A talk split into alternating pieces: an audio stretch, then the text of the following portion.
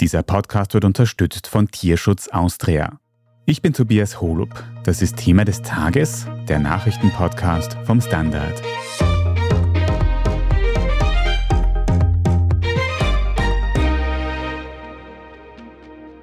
Im Ergebnis wurde Folgendes sichergestellt.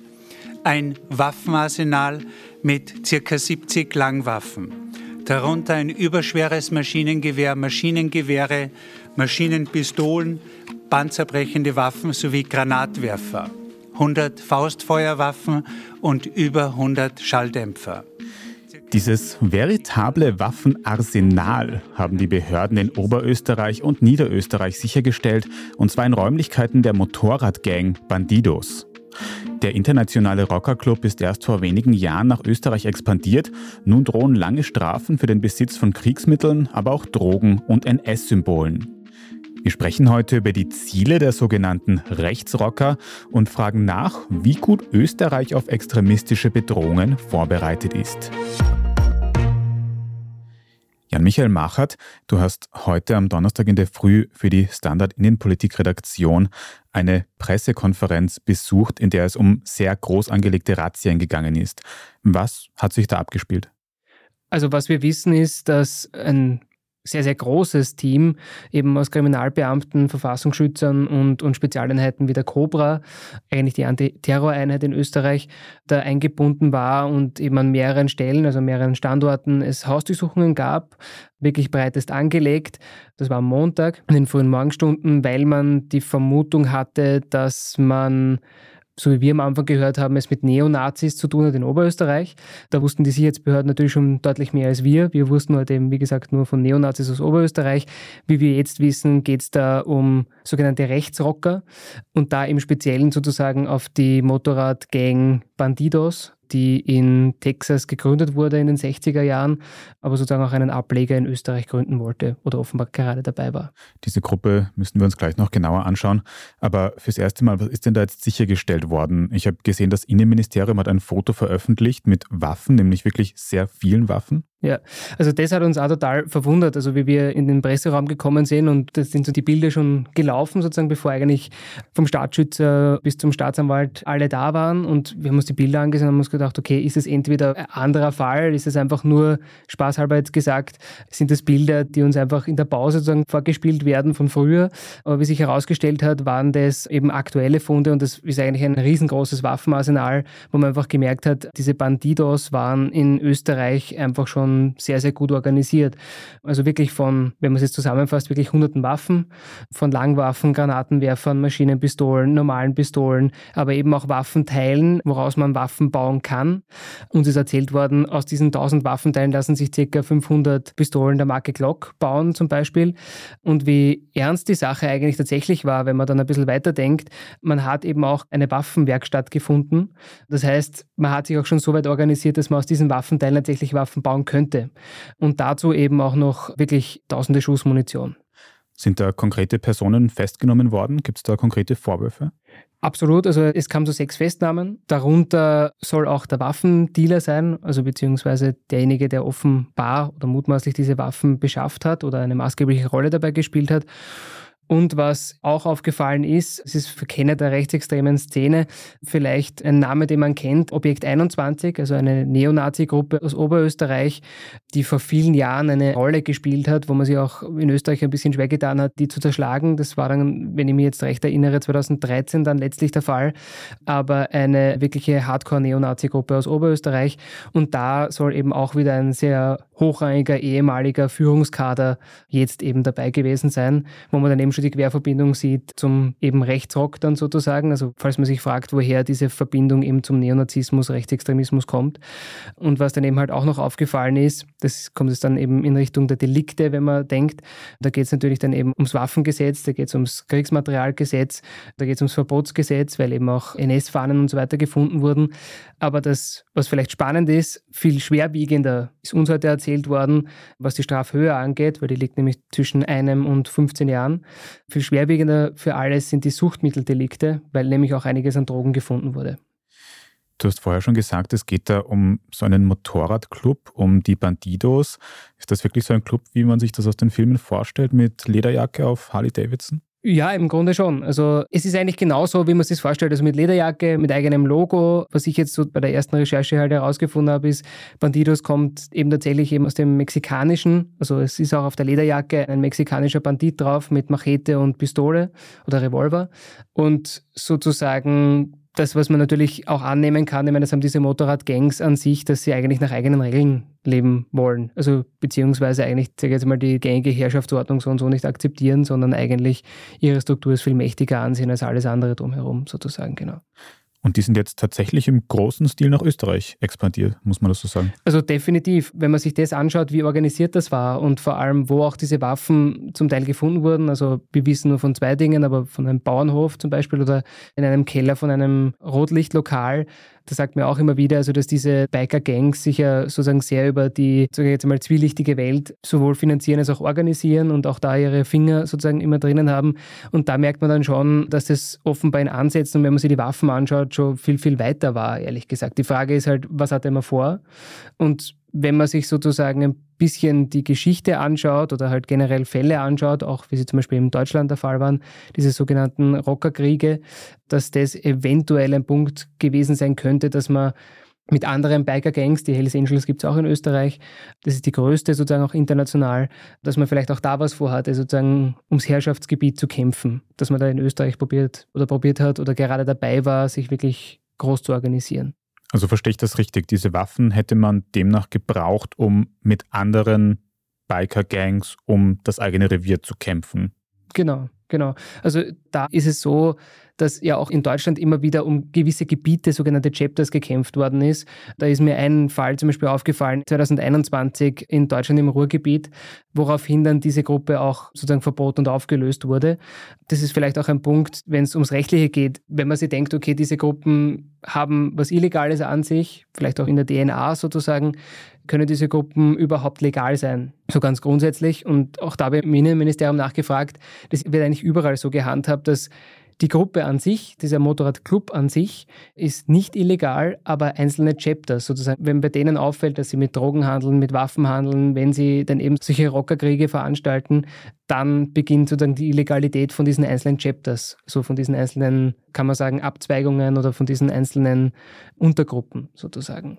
Also die können illegal werden, die werden dann manchmal verboten, aber wie wir wissen, die kann man dann vielleicht in anderer Form ja wieder gründen, sozusagen. Da sind jetzt wirklich, wirklich viele Waffen gefunden worden. Muss man sich eigentlich Sorgen machen, dass diese Gruppen abseits von diesen Rivalitäten untereinander auch für die breitere Bevölkerung gefährlich werden angesichts dieses Arsenals? Ich meine, da kann man natürlich ehrlicherweise nur spekulieren, weil ich jetzt tatsächlich auch nicht wusste, was sie vorhatten. Also wenn es tatsächlich wirklich um so einen Rockerkrieg ging, kann es aber natürlich trotzdem die unmittelbare Gesellschaft ja auch drumherum gefährden, sozusagen. Das findet ja auch nicht in einem luftleeren Raum statt. Und an sich, wenn man, sage ich jetzt mal, zu Kriminalität neigt, beziehungsweise vielleicht zu Drogenkriminalität und so weiter, ist ja auch da auffällig, kann es ja durchaus sein, dass das ein breiteres Publikum betrifft. Aber ob das jetzt wirklich so für die wirkliche Allgemeinheit gefährlich werden hätte können, man kann sich da ausschließen, so würde ich sagen. Besonders auffällig an der ganzen Geschichte ist ja auch die mutmaßliche Verbindung zum Rechtsextremismus. Darüber sprechen wir gleich noch ein bisschen ausführlicher und machen vorher eine kurze Pause. Wir sind gleich wieder da. Als ein Kleiner war ich immer in der Badwanne, bis ich groß war. Und plötzlich schwimme ich in der kalten Tonne und die Leute haben Angst vor mir. Aber zum Glück nicht alle. Ein paar haben mich geredet, weil sie gewusst haben. Er ist ein scharfer Zahn, aber ein gutes Sö. Sie hörten Hans Krankel als Krokodil Bobby. Wir geben Tieren eine Stimme. Tierschutz Austria. Mehr auf tierschutz-austria.at. Ich bin die Franziska. Ich bin der Martin. Und wir wollen besser leben. Lohnt sich 10.000 Schritte zu gehen jeden Tag? Ist das Großraumbüro wirklich so schlecht wie sein Ruf? Spoiler, ja. Bringt's was, Intervall zu fassen? Wir fragen die, die es wirklich wissen und probieren es auch gleich selber aus. Bei Besser Leben. Jeden Donnerstag eine neue Folge.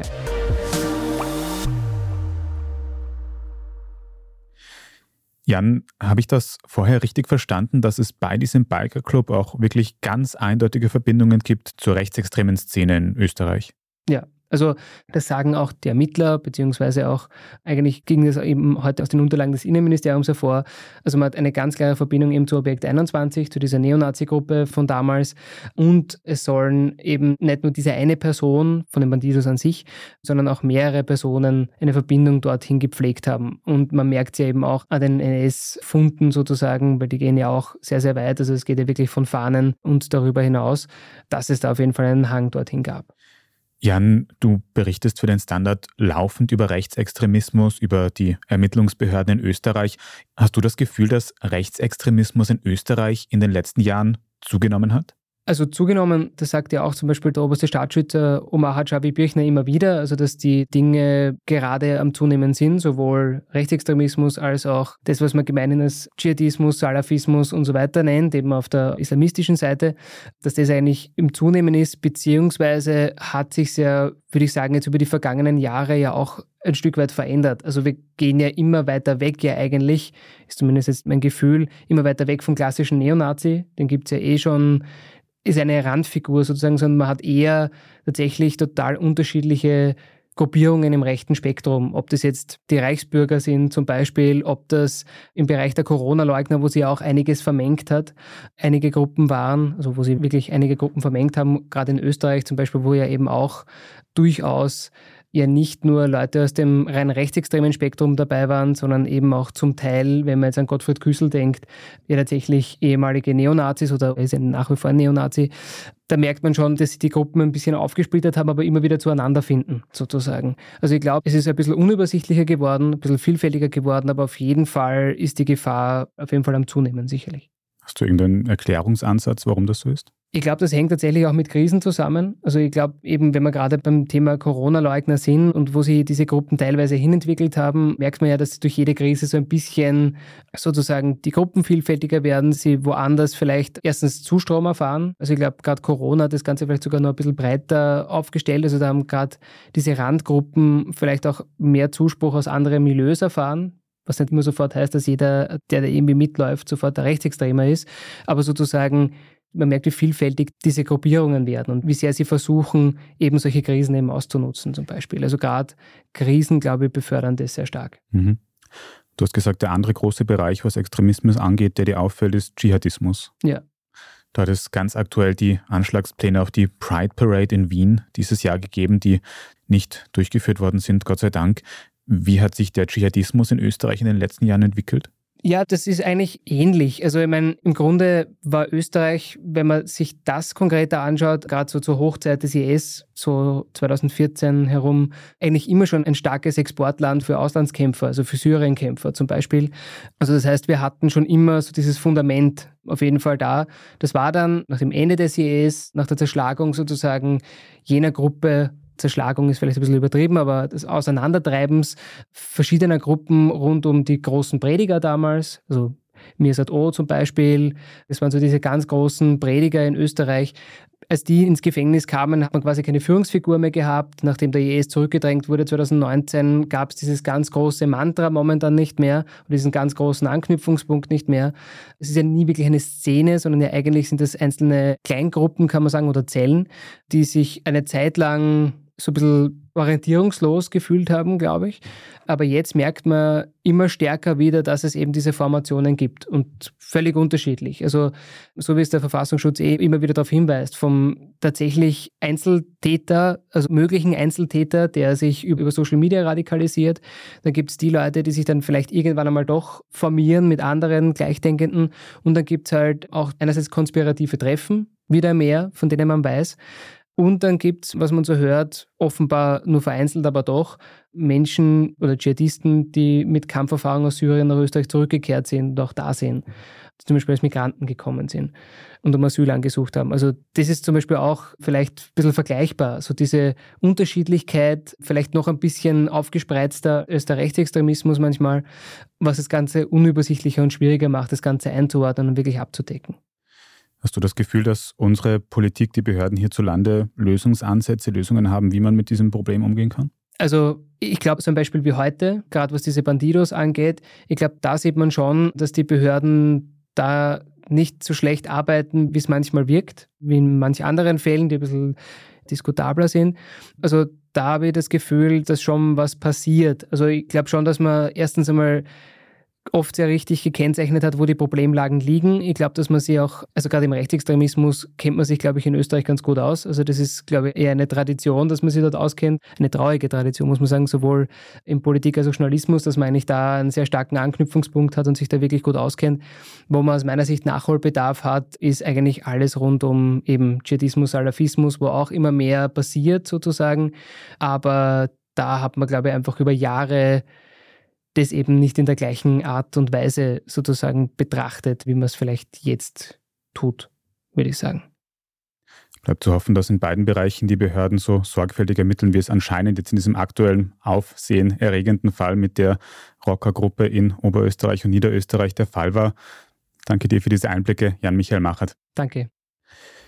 Wir machen jetzt dann gleich noch weiter mit unserer Meldungsübersicht und sprechen über hitzige Debatten auf dem aktuellen EU-Gipfel und die aktuellen Aufstände in Frankreich.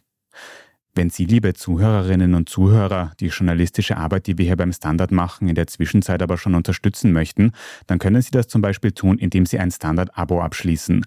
Das geht sowohl für die Zeitung, für die Website oder, wenn Sie Thema des Tages über Apple Podcasts hören, dann kann man dort auch einige wenige Euro für ein Premium-Abo zahlen und in Zukunft ohne Werbung hören und vor allem sehr unterstützen. Also vielen Dank dafür. Wir sind gleich wieder zurück. Früher war mein Leben ein echter Zirkus. Wenn ich nicht gespurt hab, hat's was gesetzt. Und dann ab in einen kleinen Käfig. So wäre ich alt geworden, wenn's mich nicht befreit hätten. Jetzt bin ich zum ersten Mal mein eigener Chef und egal was ich mach, keiner schimpft mit mir. Sie hörten Herbert Prohaska als Zirkusaffe Bubi. Wir geben Tieren eine Stimme. Tierschutz Austria. Mehr auf tierschutz-austria.at. Schaffen wir es noch, die Erderhitzung zu stoppen? Wie verändert künstliche Intelligenz unser Leben? Wie werden wir in einer heißeren Welt leben, arbeiten, urlauben? Und wann fahren Autos autonom? Ich bin Alicia Prager. Und ich bin Florian Koch. Um solche und viele weitere Fragen geht es im Podcast Edition Zukunft und Edition Zukunft Klimafragen. Wir sprechen mit Expertinnen und Experten und diskutieren Lösungen für die Welt von morgen. Jeden Freitag gibt es eine neue Folge.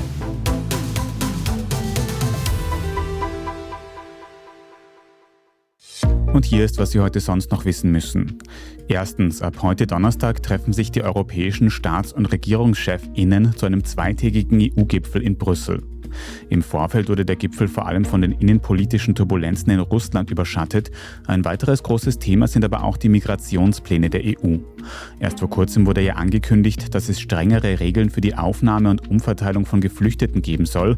Insbesondere Ungarn und dessen Regierungschef Viktor Orban sind aber gegen diese Pläne und pochen auf Änderungen. Und auch in einer weiteren Angelegenheit blockiert Ungarn. Im dortigen Parlament wurde beschlossen, vorerst noch nicht über einen NATO-Beitritt von Schweden abzustimmen. Die Zeit drängt, denn der nächste reguläre NATO-Gipfel, auf dem Schweden zu einem NATO-Mitglied werden könnte, wird Mitte Juli in Vilnius stattfinden. Zweitens, in Frankreich kommt es seit der Nacht auf Donnerstag zu heftigen Krawallen. Hintergrund ist der Tod eines jungen Mannes. Er wurde in einem Sportwagen von einer Polizeistreife aufgehalten, die ihn mit gezogener Waffe kontrollieren wollte. Als der Sportwagen unvermittelt losfuhr, löste sich ein Schuss aus der Waffe des Polizisten. Der junge Autolenker verstarb wenig später. Der Polizist wurde wegen mutmaßlicher vorsätzlicher Tötung in Gewahrsam genommen. Der Fall wird aktuell untersucht.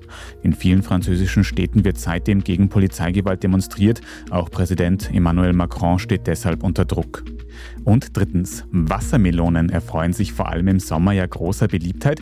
Damit es dabei aber nicht zu unliebsamen Überraschungen mit unreifen Früchten kommt, haben meine KollegInnen aus der Standardredaktion ein paar Tipps gesammelt, wie man die perfekte Wassermelone erkennen kann. Als erstes mal die Schale anschauen. Die sollte am besten kräftig grün und matt sein und braune Netzmuster aufweisen. Und auch ein kräftiger gelber Fleck auf der Schale ist nicht schlecht, sondern ein Indiz für eine reife Melone. Außerdem kann man die Reife an einem akustischen Merkmal erkennen. Wenn man nämlich an der Melone klopft und sie dumpf und tief klingt, dann deutet auch das auf einen guten Reifegrad und einen süßen, geschmacksintensiven Wassermelonengenuss hin. Mehr Tipps für die perfekte Wassermelone können Sie auf der Standard.at nachlesen und dort gibt es auch alles weitere zum aktuellen Weltgeschehen. Und jetzt habe ich noch einen Hörtipp für Sie. In der neuen Folge unseres Schwesterpodcasts Besser Leben geht es nämlich um die Frage, warum es sich lohnt, ans Meer zu fahren. Nona Ned werden Sie da vielleicht sagen, aber wissen Sie, was genau sogenannte Green- und Blue Spaces sind und warum sogar das Geräusch des rauschenden Meeres für uns Menschen schon gesund sein kann? Antworten auf diese Fragen und viele mehr hören Sie überall, wo es Podcasts gibt, bei Besser Leben. Große Empfehlung für diesen akustischen Trip ans Meer. Falls Sie dem Standard Podcast Team jetzt noch irgendetwas sagen möchten, dann schreiben Sie gerne eine Mail an podcast@derstandard.at. Und wenn Ihnen diese Folge von Thema des Tages gefallen hat, dann abonnieren Sie uns am besten gleich auf Ihrer liebsten Podcast-Plattform, dann verpassen Sie auch keine weitere Folge mehr. Ich bin Tobias Holub und an dieser Folge hat außerdem Marlene Lanzerstorfer mitgearbeitet. Vielen Dank fürs Zuhören und bis zum nächsten Mal.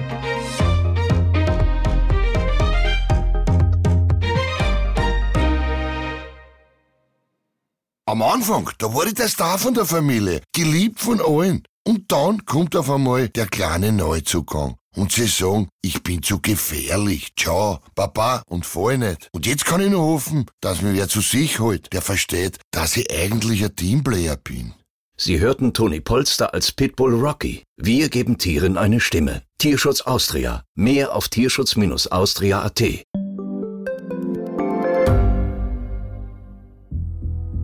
Was ich nicht nachvollziehen kann, ist, warum an jedem Unrecht immer ich schuld sein soll. Ein Korruptionsskandal jagt den anderen. Österreich hat in den letzten 30 Jahren viel über Klimaschutz gesprochen, aber zu wenig getan. Die Politik verschläft die Klimakrise. Die Behörden haben alles richtig gemacht. Fehler vergisst man, statt daraus zu lernen. So sind wir nicht. So ist Österreich einfach nicht. Aber wie ist Österreich dann? Das wollen wir bei Inside Austria herausfinden. Wir blicken auf die großen österreichischen Skandale. Von Ibiza bis Ischgl. Wir wollen wissen, wer dafür in der Politik die Verantwortung trägt. Und wir schauen genau hin, wo Österreich über seine Grenzen hinaus mitmischt. Vom Wirecard-Skandal bis zum Ukraine-Krieg. Das ist Inside Austria von Standard und Spiegel. Jeden Samstag eine neue Folge, überall, wo es Podcasts gibt.